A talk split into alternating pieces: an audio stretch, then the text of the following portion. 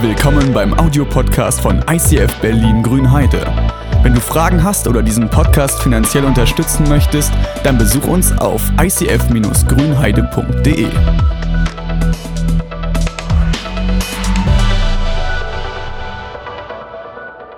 Glaube groß, starte klein. Wir sind mitten in der Serie. Wir haben in der letzten Woche schon und auch in der Woche davor, wir hatten jetzt schon das dritte Mal das Thema Glaube groß, starte klein. Und es ging darum, dass wir uns trauen, kleine Schritte im Glauben zu gehen und dass wir uns trauen, unsere Komfortzone zu verlassen, um Gott Raum im Leben zu geben. Tommy hatte in der letzten Woche eigentlich ein ganz gutes Beispiel. Er meint, es gibt eine Studie und wenn man quasi die ganze Zeit nur auf der Couch sitzt und Netflixt, dann verblödet man sogar. Von daher lasst uns trauen, kleine Schritte im Glauben zu gehen. Und wir orientieren uns dabei an der ähm, Person Elisa. Elisa hat nach Jesus die meisten Wunder ähm, in der Bibel erlebt, von denen geschrieben wird. Und die Geschichte aus der Bibel, die sollen dir und mir helfen, ein Leben zu führen, das aus der Sicht von Gott erfolgreich ist, ein aus der Sicht von Gott erfolgreiches Leben. Und ich glaube, wenn ein Leben aus der Sicht von Gott erfolgreich ist, dann ist es das für uns erst recht. Amen. Amen. Jawohl. Ähm, genau, ich wünsche dir und ich wünsche mir, dass wir heute einen Punkt dabei haben, wo wir wirklich sagen, das verändert mich, das motiviert mich, einen Schritt vorwärts zu gehen. Vielleicht nicht nur die Predigt, hört man mich noch? Vielleicht nicht nur die Predigt, sondern vielleicht auch das, was hier vorher passiert ist ähm, im Gottesdienst. Ich finde, wir erleben gerade so viele Wunder ähm, um uns herum. Es passieren schlimme Dinge, aber umso mehr Wunder passieren auch. Und darum wird es heute auch gehen. Und ich hoffe, dass wir heute hier rausgehen und verändert rausgehen, sagen, ich möchte einen Schritt tun, ich werde drüber nachdenken und das nicht alles verpufft. Ich weiß nicht, wie es dir geht. Ich wünsche mir sehr oft irgendwie ein Wunder. Ich wünsche mir in manchen oder in manchen Bereichen in meinem Leben ist es so, dass ich da echt herausfordern, dass ich Ängste habe und ich wünsche mir, ich könnte einfach mal schnipsen und das Problem wäre weg. Oder es gibt auch Dinge, die ich mir einfach wünsche, die einfach, ja, einfach, ja, auch äh, Güter für mich sind, wo ich sage, okay, hey, das wäre einfach total cool, wenn ich das hätte. Und ich glaube, dass wir alle uns letztendlich irgendwie Wunder wünschen, wenn wir drüber nachdenken. Und die Frage ist, wenn du bei Gott ein Wunder frei hättest, was würdest du dir wünschen? Was für ein Wunder wäre das?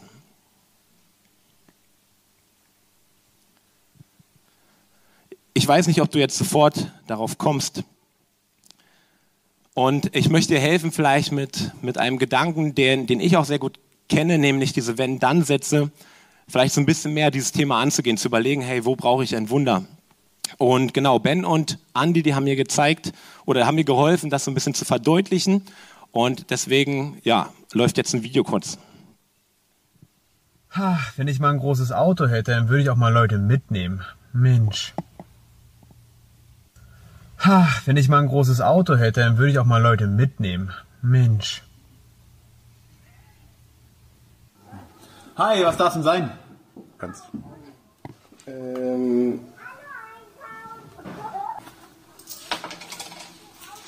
Eine Cola, stimmt so. Sorry, wenn ich mehr Geld hätte, würde ich auch mal jemanden einladen. Ach, wenn ich endlich mal Zeit hätte, dann könnte ich meinen Mitmenschen auch helfen, ey. Alter, Gott hat das Meer geteilt. Ey, wenn Gott so ein Wunder mal jetzt machen würde, dann würde ich richtig durchstarten. also wenn ich ein größeres Haus hätte, dann würde ich auch mal Menschen einladen. Wenn ich genug Geld habe, dann kann ich auch großzügig sein. Dann kann ich auch einen Zehnten geben und mal spenden. Oder wenn ich genug Zeit habe, dann kann ich auch meinen Nachbarn beim Umzug helfen. Oder vielleicht kann ich dann auch mal mehr als nur drei Worte wechseln, wenn ich durchs Treppenhaus gehe und die vielleicht mal einladen. Oder ein Spruch, den ich gerade sehr mag, wenn ich eine große Wohnung oder ein Haus habe, dann kann ich mein Haus Gott zur Verfügung stellen, dann kann ich immer Gäste einladen. Und ja, wenn Gott endlich ein Wunder macht, dann kann ich richtig durchstarten. Wo wir wenn dann sagen, zeigt das meistens sehr gut, wo wir uns ein Wunder wünschen oder wo wir uns das Handeln von Gott wünschen. Und wir werden uns heute eine weitere Geschichte von Elisa anschauen, wo Menschen in eine Wenn-Dann-Situation gekommen sind. Und die Geschichte soll dir und mir ganz konkret helfen, herauszufinden, was kann ich tun, wenn ich mir ein Wunder wünsche. Denn wir können einen aktiven Part dabei haben. 2. Könige 3, Vers 9 bis 11. So zog der König von Israel und der König von Juda mit ihren Truppen los und auch der König von Edom schloss sich ihnen an. Wie geplant schlugen sie den Weg durch die Wüste ein. Doch weil sie einen Umweg machten, konnten sie nach sieben Tagen kein Wasser mehr finden. Weder für die Soldaten noch für die Tiere. Hätten wir nur diesen Feldzug nie unternommen, klagte der König von Israel. Du denkst dir vielleicht, hätte ich diese neue Aufgabe nur nicht angenommen, warum habe ich jetzt nochmal studiert, warum habe ich die Arbeit gewechselt, warum habe ich Ja gesagt? Oder vielleicht weißt du, dass du immer wieder in diese Situation reinkommst, in der du dich kurz vorher ärgerst und Angst hast. Und weil du weißt, diese Situation kommt, sagst du gar nicht erst zu. Weil du weißt, irgendwann kommt der Moment, wo ich auf einmal total Angst habe und ich das nicht hinkriege. In der Bibel geht es weiter. Bestimmt hat der Herr uns eine Falle gelockt, in eine Falle gelockt und will uns nun dem König von Moab ausliefern. Die Gedanken gehen weiter. Du denkst, ich werde versagen und ich werde das nicht schaffen bevor die Aufgabe überhaupt kommt, kriege ich einfach schon Panik und ich kriege das nicht hin. Aber Josaphat fragte, ist denn kein Prophet des Herrn in der Nähe, durch den wir den Herrn befragen könnten? Doch antwortete ein Diener des Königs von Israel, Elisa, der Sohn Schaphats ist hier. Er war seinerzeit der Diener Elias.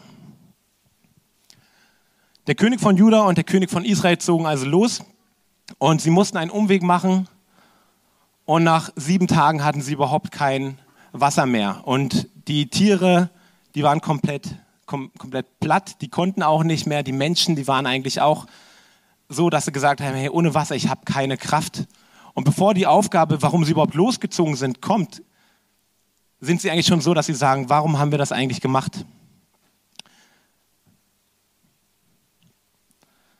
Die Frage ist, was ist deine größte Not? Denn ich glaube, dass Wunder geschehen dort, wo du ans Limit kommst. Wo wir nicht mehr weiter wissen, wo wir sagen, wenn Gott jetzt nicht wirkt, wenn er jetzt nichts macht, wie soll es weitergehen? Ich weiß nicht weiter. Was ist deine größte Not?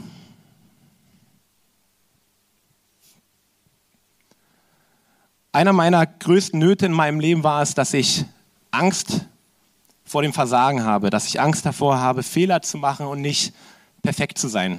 Ja, ich bin großer Perfektionist, ein Idealist und für mich war es ganz schlimm, selbst wenn es kleine Fehler waren, war es schlimm, Fehler zu machen. Bis heute eigentlich auch noch.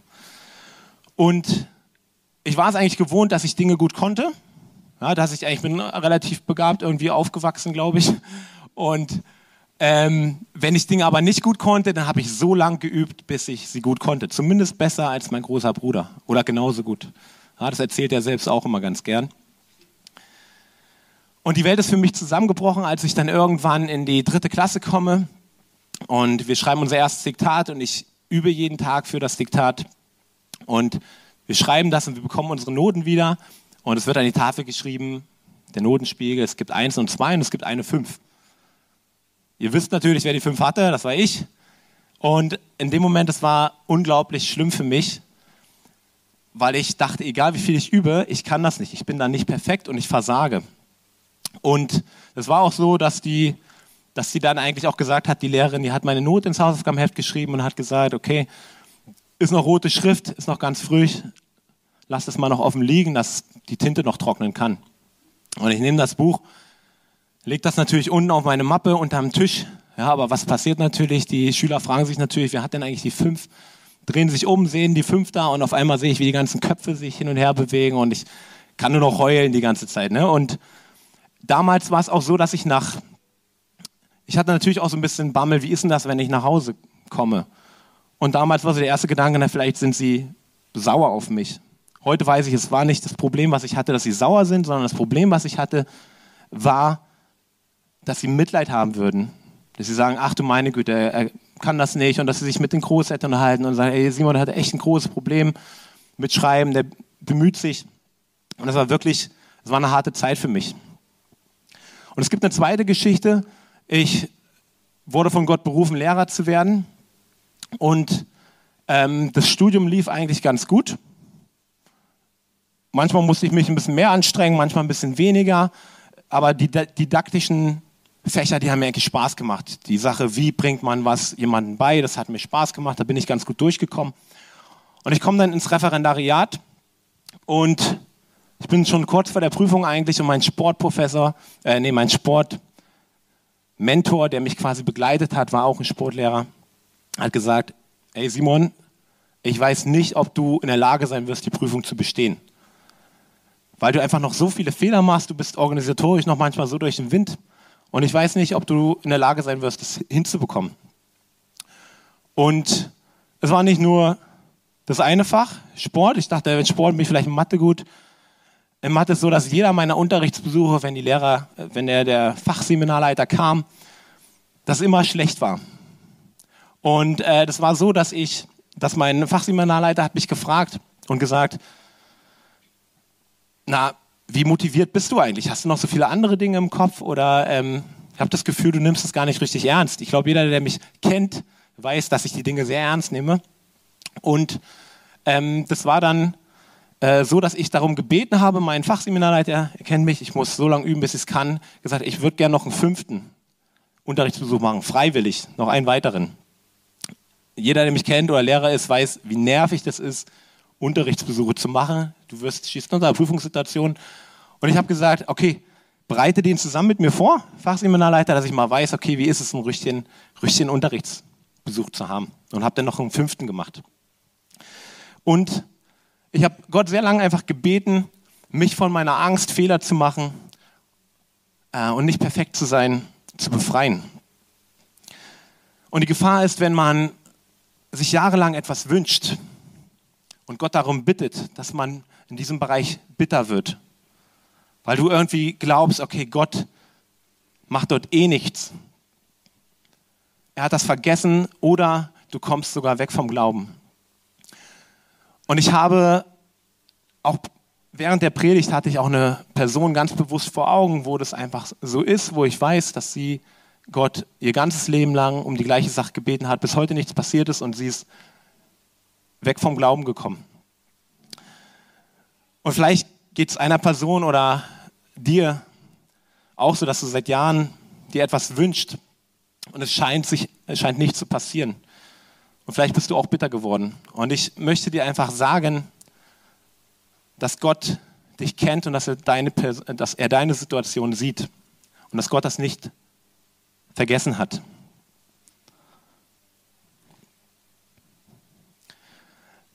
Damals, als ich verzweifelt darüber war, dass ich nicht in der Lage war, richtig zu schreiben und dass ich nichts ändern würde, da hat Gott meine größte Not im Überfluss verwandelt.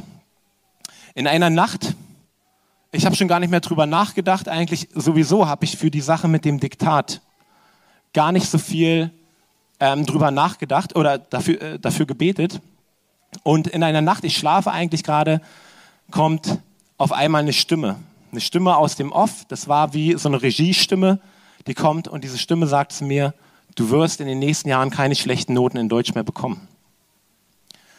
Und ich war komplett ich weiß nicht, wie ihr reagieren würdet, wenn eine Stimme aus dem Nichts kommt. Ich bin von meinem Hochbett halb runtergesprungen. Ich habe mega Angst gehabt.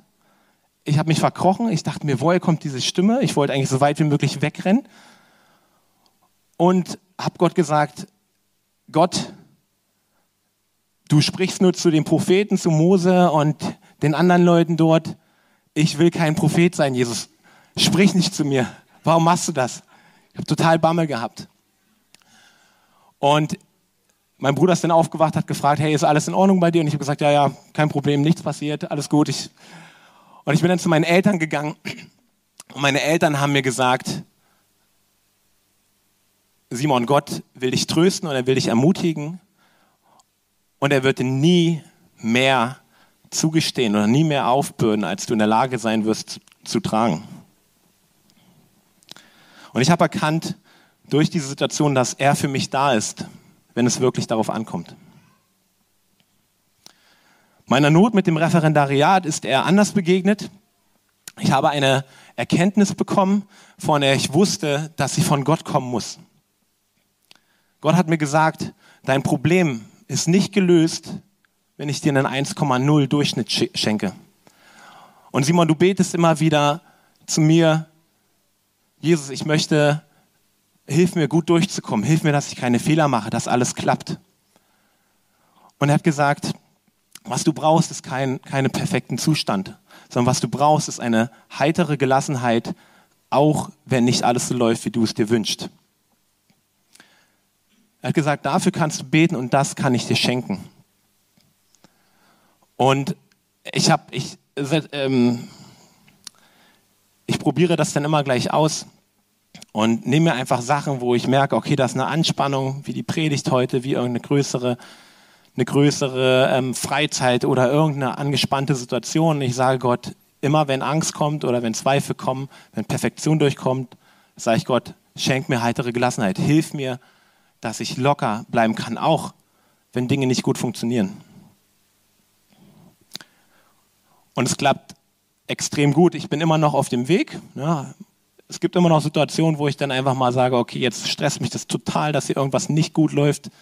Ja. Und trotzdem hat Gott ähm, mir unglaublich geholfen dadurch. In der größten Not von den beiden Königen holten sie Elisa und dann geht es weiter. In 2. Könige 3, Vers 15 bis 16. Und nun holt ein Mann, der Harfe spielen kann. Startet mit Worship, startet mit Gebet. Während der Musiker spielte, sprach der Herr zu Elisa und gab ihm eine Botschaft für die Könige.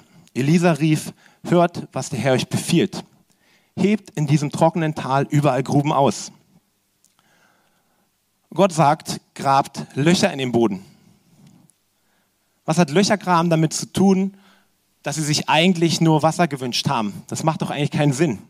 Vielleicht denkt ihr doch, okay, Loch, wenn man es so tief buddelt, dass man ans Grundwasser rankommt, dann macht Löcherbuddeln Sinn. Aber er hat nicht gesagt, grabt so tief, dass ihr ins Grundwasser rankommt, sondern er hat gesagt, grabt überall Löcher.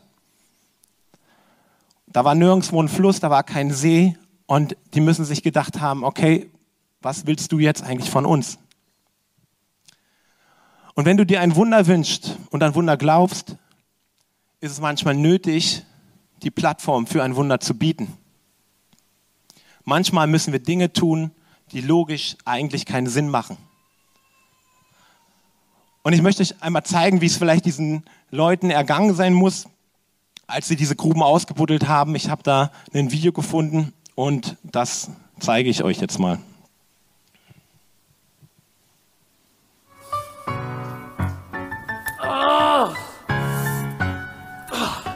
Ich kann nicht mehr. Wozu soll das gut sein? Junge, sei still. Arbeite weiter.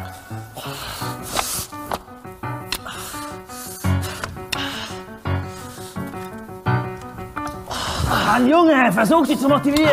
Es geht nicht. Ich habe keine Lust mehr. Er hat versprochen, dass es sich lohnt. Für was denn? Ich weiß es nicht, aber es soll sich lohnen, diese Löcher zu graben. Gib mir den Pickel. Immer diese Befehle.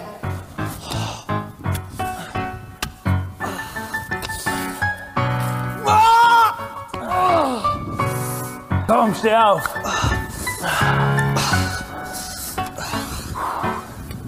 Schau mal, die Sonne geht auf. Mama wird stolz auf uns sein. Mach mir weiter.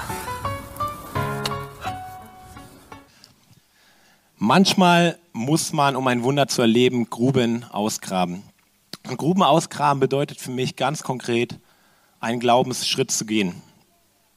In Jakobus 2, Vers 26, da steht, Genauso nämlich wie der Körper ohne den Geist ein toter Körper ist, ist auch der Glaube ohne Taten ein toter Glaube.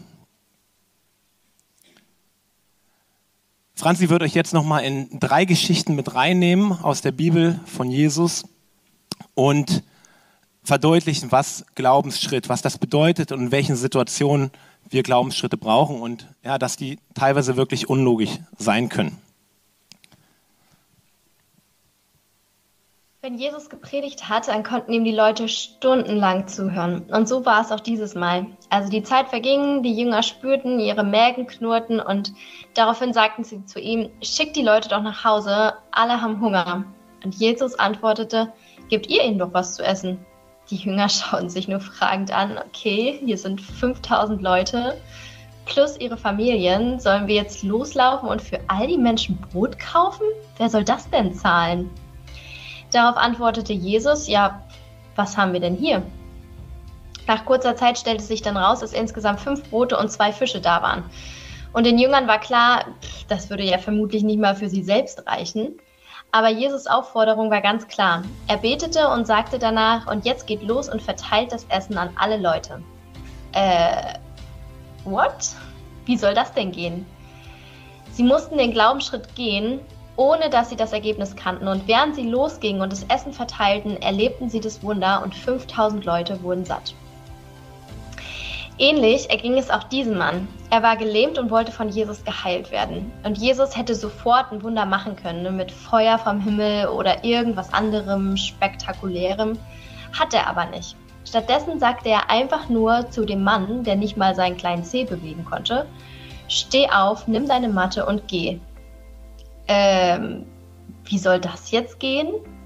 Und der Mann traute sich aber, den Glaubensschritt zu gehen, obwohl er keine Ahnung hatte, wie man seine Beine bewegt und laufen soll. Aber er fängt an und erlebt das Wunder und konnte wieder gehen.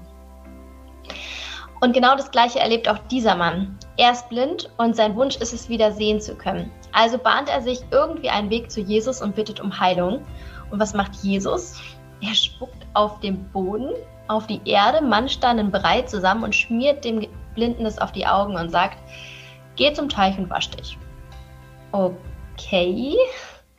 Also sehen konnte der Mann jetzt immer noch nicht. Und er musste einfach diesen Glaubensschritt gehen und darauf vertrauen, dass er wieder sehen kann, nachdem er das getan hatte, was Jesus ihm aufgetragen hatte. Und so kam es dann auch. Also Glaubensschritt bedeutet, man geht zuerst los und danach folgt das Wunder. Es ist eigentlich immer das gleiche Prinzip. Glaubensschritte fangen immer ganz klein an, also mega unspektakulär, ohne Bühne, ohne alles. Und die ersten Schritte, die können manchmal auch echt irgendwie peinlich sein. Also gerade der Gelähmte, der sah bestimmt nicht elegant aus, als er seinen ersten Schritt versucht hat. Oder der Blinde, der mit dem Spucke Matschbrei auf den Augen durch die ganze Stadt gehen musste, war sicherlich nicht das beste Gefühl. Aber ohne den ersten Schritt können die anderen nicht folgen. Wie sehen Glaubensschritte in unserem Leben aus? Wie erkennen wir, dass wir einen Glaubensschritt brauchen und wo ein Glaubensschritt nötig ist? Ich denke, dass ein Glaubensschritt da relevant wird, wo du vor einer Entscheidung stehst oder vor einer Herausforderung. Du wünschst dir, dass Gott zu dir spricht und dir ein ganz klares Go oder ein No gibt für eine Situation. Und eigentlich forderst du Gott schon fast heraus und sagst, hey, wenn du mir jetzt keine Antwort gibst, wann dann? Arni und ich kennen das, wir gehen gerne manchmal in den Wald und sagen, Gott, genau jetzt brauche ich dich, sprich zu mir, sag mir, was ich tun soll. Genau in diesen Situationen möchte Gott oft, dass wir einen Glaubensschritt gehen, ohne die Antwort von ihm bekommen zu haben. Gott gibt uns vielleicht ein Gefühl, was zu tun ist, indem wir zum Beispiel in der Bibel lesen ja, und wir sagen, okay Gott, ich möchte jetzt in der Bibel lesen und kurz reinschauen. Und dann braucht es etwas, das nennt sich mutig glauben. Weil oft schlagen wir die Bibel auf und denken uns dann, okay, nee, ist nicht für mich, ist unlogisch. Obwohl da vielleicht irgendwas drinsteht, was vielleicht unlogisch ist und nicht passt. Und Gott genau möchte, nimm das. Oder wir bekommen irgendeinen Gedanken oder denken über irgendwas nach und sagen, ja, Gott ist das bestimmt nicht. Und ich glaube, eine ganz wichtige Übung, das musste ich auch lernen, ist zu sagen, ich möchte mutig glauben. Ich möchte sagen, dass Gott dahinter steckt. Weil mein Verstand möchte meistens sagen, okay, das sind meine eigenen Gedanken, da bin ich jetzt selbst drauf gekommen. Durch diesen Glaubensschritt signalisieren wir Gott, ich glaube daran, dass du zum richtigen Zeitpunkt das für mich passende Wunder machst. Wie macht Gott nun das Wunder bei Elisa und den Königen? In 2. Könige 3, Vers 17 bis 18 steht, Es wird zwar kein Wind aufkommen und es wird auch nicht regnen, aber trotzdem wird dieses Tal sich mit Wasser füllen. Vielleicht wird deine Krankheit nicht sofort heilen. Oder deine innere Verletzung, die wird nicht sofort in Vergessenheit geraten. Bestimmte Dinge bleiben kaputt. Und dennoch werde ich dich heilen und es wird dir besser gehen als zuvor. Vielleicht nicht auf die Art und Weise, wie du glaubst, aber ich werde dich heilen, ich werde da sein und es wird dir besser gehen als zuvor. Es geht weiter im Text, dann könnt ihr alle genug trinken, auch eure Pferde und das Vieh. Aber das ist noch nicht alles, fuhr Elisa fort. Der, der Herr will euch noch mehr geben. Mit seiner Hilfe werdet ihr die Moabiter besiegen. Mit seiner Hilfe werdet ihr die Aufgabe, die vor euch liegt, bewerkstelligen. Wenn Gott ein Wunder macht oder vollbringt, dann macht er nicht nur das Nötigste, sondern Gott macht immer mehr, als wir uns jemals erwartet haben. Sie mussten also Gruben graben und dann passierte Folgendes. In 2. Könige 3, Vers 20, da steht, am nächsten Morgen etwa, zur Zeit des Morgenopfers, waren die Gruben im Tal mit Wasser gefüllt. Es kam von den Bergen Edoms und überschwemmte die ganze Gegend. Es wurden nicht nur die Gruben gefüllt, sondern mehr als das, das ganze Tal wurde überschwemmt. Das ist so ein Punkt, wo ich ein bisschen schmunzeln musste. Weil warum sollen die Gruben graben, wenn sowieso das ganze Tal überschwemmt ist? Zeigt eigentlich noch ein bisschen mehr, wie, wie unsinnig vielleicht dieser Glaubensschritt ist, den Gott manchmal möchte, dass wir ihn tun. Und wenn du Dinge in deinem Leben angehen willst, dann fordere ich dich heraus. Träume groß, aber dann fang auch an, Glaubensschritte zu gehen und Gott wird es segnen. Es gibt konkrete Schritte. Wenn du abnehmen möchtest, dann mach jeden Tag 20 Minuten Sport. Wenn du ein Wunder in Finanzen brauchst, dann investiere. Wenn du dich als Musiker auf der Bühne siehst, dann fang an, jeden Tag bei dir zu Hause 15 Minuten Worship zu machen. Wenn du ein Prediger werden möchtest, dann schreibe Predigten, setz dich vor den Spiegel und sprich die Predigten auf, weil Gott, der Heilige Geist und Jesus dir zuhören werden. Vielleicht sagt Gott dir aber auch noch verwirrender oder unlogischer erscheinende Dinge. Vielleicht sagt er, brich diese Beziehung ab. Du denkst, sie tut dir gut. Ich sage dir, brich diese Beziehung ab. Hör auf mit dieser Tätigkeit. Zieh um. Und zwar nicht nach München zum FC, FC Bayern München, sondern zieh um in eine Gegend, die dir vielleicht nicht gefällt. Wechsel die Arbeitsstelle, bevor du die Sicherheit von einer neuen Arbeitsstelle hast. Sage Ja zu dieser neuen Aufgabe, zu dieser Herausforderung. Oder nimm das oder dies nicht mehr zu dir. Und ich lade dich ein, Gott zu fragen, gibt es etwas, was ich tun kann, dass dieses Wunder geschieht? Höre auf die Stimme, die manchmal ganz klein ist. Und ich möchte beten und wenn du sagst, hey, ich finde mich da bei diesen konkreten oder auch unkonkreten Sachen wieder, dann lade ich dich ein, einfach mitzubeten und ja, mit mir zusammen dieses Gebet zu sprechen. Jesus, ich danke dir dafür, dass du heute der gleiche Gott bist, wie du in der Bibel bist, wie du damals warst. Jesus, ich danke dir dafür, dass du heute ohne Probleme genau die gleichen Wunder machen kannst, wie du damals gemacht hast. Und Jesus, ich danke dir dafür, dass das auch mit mir zu tun hat. Und dass mein Glaube auch mit darüber entscheidet, was geschieht. Ich danke dir dafür, dass du zu uns sprichst, auch wenn wir manchmal glauben, du bist ganz weit weg. Und Jesus, ich danke dir dafür, dass ich das lernen darf, dass ich Schritte im Glauben gehen kann und dass das Wunder dann folgt. Und ich möchte dich bitten, dass du mich veränderst, dass du ähm, ja, mir das bewusst machst und dass ich in den nächsten Tagen, in der nächsten Zeit, vielleicht solange wir diese Serie noch haben, dass ich deine Stimme höre und du zu mir sprichst. Amen.